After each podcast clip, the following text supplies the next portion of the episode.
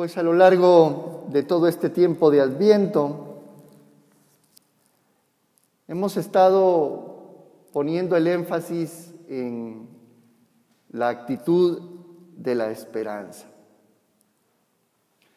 Yo creo que hoy el profeta Jeremías nos pone palabras que nos ayudan a poder ubicar esa esperanza en nosotros.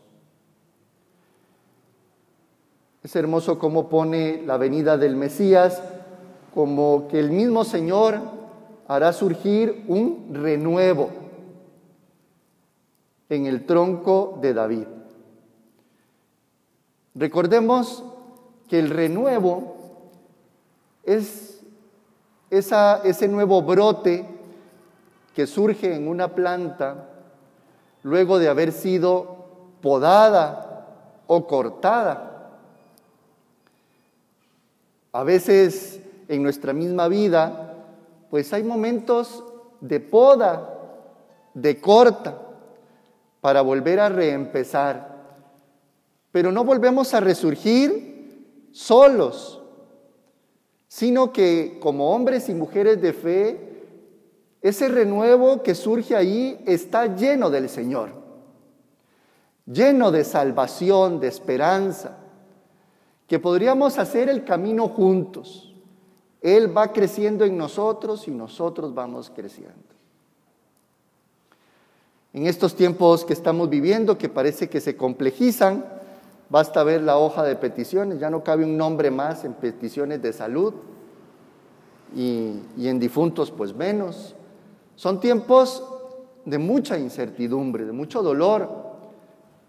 El asunto es cómo los asumimos. Necesitamos aprender mucho de estos tiempos de pandemia. Empezar a descubrir dónde está siendo la poda y la corta de ciertas prácticas que traíamos con el medio ambiente, con el mundo, con la relación que tenemos con los otros. Porque el Señor nacerá de nuevo y nacerá como un renuevo en medio de esta corta y poda también está surgiendo este renuevo con nosotros. Y lo hará con gran fuerza. Todo con la intención de regalar salvación. Hay algunas frases realmente alentadoras.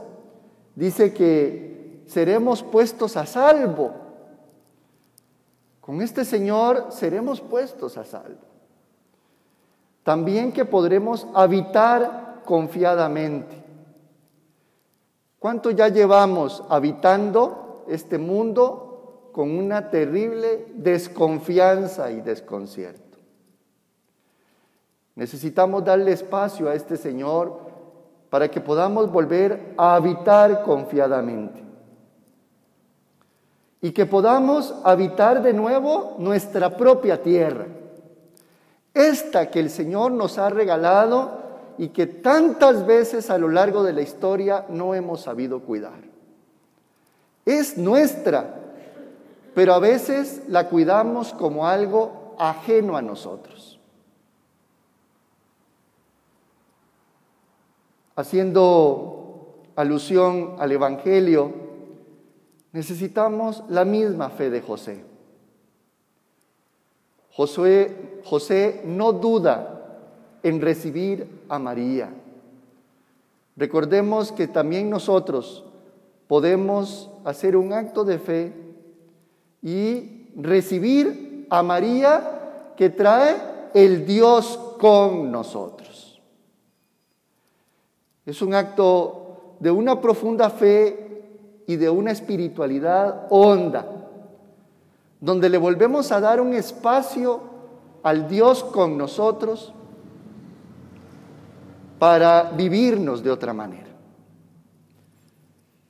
Yo quisiera invitarles que tomemos conciencia de esto, que en esta Eucaristía cotidiana que vivimos podamos hacer verdaderos actos de fe, de darle el lugar al Señor.